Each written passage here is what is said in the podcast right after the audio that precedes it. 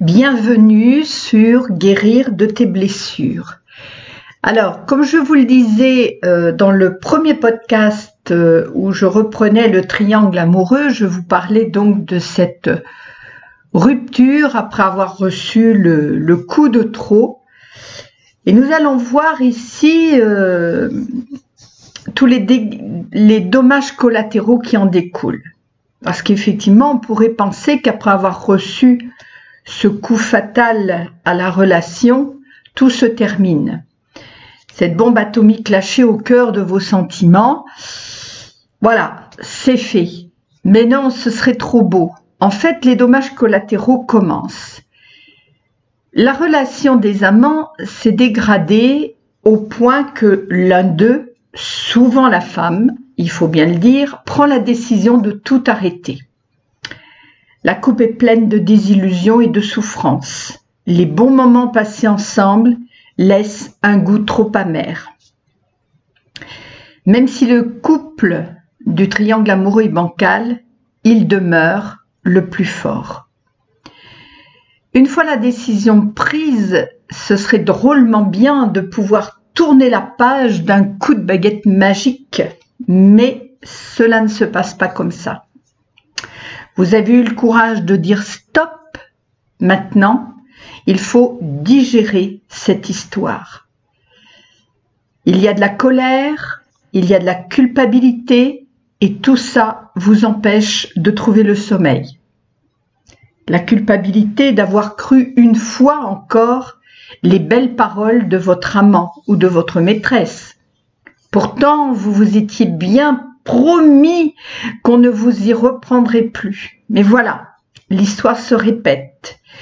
Et vous vous en voulez d'avoir été aussi bête, aussi conne. La colère, la colère contre celui ou celle qui a su profiter de vos sentiments. L'incompréhension face à une attitude équivoque, vous laissant espérer un amour réciproque vous avez accepté une relation triangulaire en étant finalement quand même conscient ou consciente des inconvénients. La révolte gronde. Comment, mais comment avez-vous pu vous croire assez fort ou assez forte pour vivre ce genre de situation. Ce n'est pas la première fois, que ce soit dans votre histoire ou parmi vos connaissances, mais qu'est-ce que vous avez dans le crâne pour croire que ça peut être différent? Voilà le genre de questions que l'on peut se poser et au final, c'est à vous que vous en voulez le plus. Vous aviez déjà rompu, peut-être même plusieurs fois. Qu'est-ce qui vous a, fait que vous replongez à chaque fois? Il vous a assuré que ce serait différent? Il vous l'a déjà fait ce coup-là, non? Pourquoi croire qu'il a changé? Et ça tourne, et ça retourne dans votre tête toute la nuit, même la journée. Vous avez envie de vous mettre des claques. Moche, conne, con, dévalorisé. Les poings serrés, les yeux humides, voilà dans quel état vous trouvent vos amis le menton fièrement relevé, vous dites à qui veut bien entendre que c'est terminé, vous l'avez viré. Seulement, vous glissez dans la déprime parce que vous êtes blessé, humilié, sans envie, si ce n'est celle de vous enfermer sous la couette. Dans cet état, vous vous sentez lamentable. Vous étiez dit qu'un peu d'amour était mieux que pas d'amour du tout ramasser les miettes d'un couple en déconfiture. Ce sera, et cela ne restera que des miettes. Voilà la triste vérité. Votre personnalité en a pris un coup, un de plus, et les dommages collatéraux encore invisibles s'installent. Parce qu'il y a cette déprime dont vous allez devoir vous relever. Ça, c'est l'aspect visible de l'iceberg. Au moins, Ostéopathes, acupuncteurs, docteurs, pharmaciens vont bénéficier de votre état. Mais il y a plus sournois. la face cachée de l'iceberg, qui en fait est la plus importante. Parfois, il faut des années pour se remettre d'une telle rupture. Vous irez mieux, vous recommencerez à vivre, heureusement. Pourtant, vous deviendrez méfiant et méfiante dès qu'un homme ou une femme vous fera la cour. Vous renfermerez comme une huître. La suspicion sur un comportement viendra gâcher un dîner romantique ou le plaisir de partager un verre. L'envie d'une rencontre sera balayée par la peur de souffrir encore. Vous n'avez plus confiance. Cette histoire vous marquera à vie et l'influencera dans vos relations amoureuses et quelquefois dans vos relations sociales. Dès que vous reconnaîtrez un homme ou une femme qui vous rappellera celui ou celle qui vous a trahi, tous vos sens seront en alerte maximale. Je vous l'ai dit, c'est la face cachée de l'iceberg et il faut quelques années pour s'en rendre compte. Soit vous multipliez les rencontres qui finissent dans le chaos ou devenez un célibataire endurci. Pire encore, vous revivez la même chose. C'est clair, vous avez besoin d'une aide extérieure, d'un psychothérapeute pour faire le deuil et penser vos blessures. Comment choisir votre thérapeute? Il faut que cette personne accompagne parfaitement tout le travail émotionnel indispensable pour se guérir. Il faut bien sûr qu'elle soit à l'écoute et qu'elle vous donne plusieurs pistes pour retrouver votre personnalité. Vous êtes le seul ou la seule à décider du thérapeute qui vous convient le mieux. Vous devez vous sentir en confiance. Et très, très important, pardonnez-vous de vous être fait autant de mal. Pardonnez à vous. Je vous donne ces conseils parce que j'ai souvent vu des personnes me raconter en long, en large et en travers leurs histoires. Elles avaient travaillé cet aspect avec leur psy et c'est déjà très bien. C'est une belle prise de conscience. Seulement, ça ne suffit pas pour se réparer. Si vous avez déjà fait ce travail et que vous renouvelez l'expérience, vous saurez toutes les étapes à franchir pour vous guérir. Les dommages collatéraux seront toujours là, mais vous les identifierez rapidement. Le processus de guérison se fera plus vite. Enfin, normalement, sinon il faut à nouveau vous faire aider. Et dans tout ça, qu'en est-il du couple légal? Lui aussi subit les dommages collatéraux. L'amant est conduit peut se faire croire que tout cela n'a pas d'importance. Il est vrai que probablement il retrouvera une maîtresse si ce n'est pas déjà fait, et dans l'autre sens, ça existe aussi. Son attitude charmeuse et ses paroles mielleuses sauront appâter une nouvelle victime, consentante, je vous l'accorde, mais victime quand même. A-t-il pris conscience que son attitude inconséquente avait des répercussions? Pas forcément. Car les conséquences ne se répercutent pas forcément dans le domaine amoureux, encore que, mais dans tous les domaines de sa vie. S'il n'est pas clair avec lui, sa femme et ses maîtresses, pour ne parler que de l'homme, vous pouvez inverser ça au féminin, d'autres aspects de sa femme de sa vie, pardon, d'autres aspects de sa vie seront tout aussi chaotiques. Dernièrement, une personne m'a dit être dans le noir total entre son travail auquel il se raccroche et qui se passe très mal, ses enfants qui lui posent de sérieux problèmes et la santé de sa femme.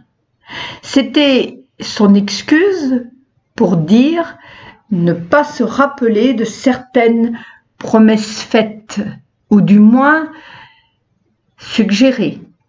Une façon comme une autre de se dédouaner d'une histoire devenue embarrassante. si j'avais un conseil à donner à cette personne, ce serait de se remettre en question et de s'interroger très sérieusement, sans faux fuyant, sur son attitude. Visiblement, il n'était pas conscient de la loi de cause à effet, ou du moins la maître de compter lui convient pour l'instant. C'est vrai que se mettre face à soi-même, c'est devenir totalement responsable et ne plus avoir comme excuse que c'est à cause des autres, du temps ou de la période électorale. Ce qui est certain, c'est que cette personne n'est pas heureuse. Si c'est un homme, il est irrespectueux de sa femme, de ses maîtresses et de lui-même. C'est valable si c'est une, si une femme. Laissons-le face à sa lâcheté. Maintenant, toujours avec mon exemple, si c'est un homme, mais transposable sur l'autre sexe. Voyons du côté de Madame. Madame fait comme si tout allait bien. Seulement, elle n'est pas idiote. Elle sait pertinemment que son mari la trompe, mais quelque part elle y trouve son compte. Soit parce qu'elle ne saurait vivre seule, du moins c'est ce qu'elle pense, soit qu'elle n'a pas envie de faire l'amour. Pour des questions de patrimoine. Et oui, cela intervient beaucoup dans les histoires d'amour. Elle garde son confort, c'est également une bonne raison. Et puis, elle l'aime. D'ailleurs, lui aussi, il l'aime. L'homme dont je vous parlais il y a un instant m'a confié un jour J'ai de la tendresse pour ma femme. C'est une forme d'amour. Est-ce l'amour? La question reste ouverte. Maintenant, Madame subit aussi les dommages collatéraux, puisqu'elle accepte de jouer le jeu d'une situation où elle ne s'épanouit pas. Elle vit dans le mensonge, plus ou moins consciemment. J'ai accompagné des femmes qui quittaient leur mari infidèle, et toutes finissaient par dire qu'en fait, elles le savaient intuitivement. La personne trompée le sait. Il faut reconnaître que c'est difficile à admettre, mais c'est lorsque cette personne ne peut plus se voiler la face qu'elle a le courage de tout quitter, de tout construire différemment et ailleurs. Finalement, avec la maîtresse, elles ont deux points communs. Elles se pensent être l'unique dans le cœur de l'homme. Pour les hommes, c'est pareil, ils se pensent être unique dans le cœur de la femme.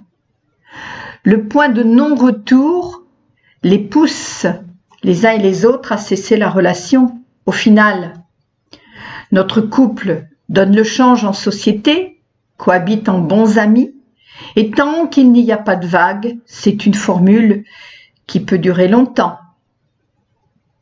Pourtant, personne n'est vraiment heureux on pourra s'étonner de voir que la femme tombe malade et que c'est une bonne raison de retenir l'autre. Loi de cause à effet. Dans certains cas, malheureusement, les dommages collatéraux pourront entraîner la mort.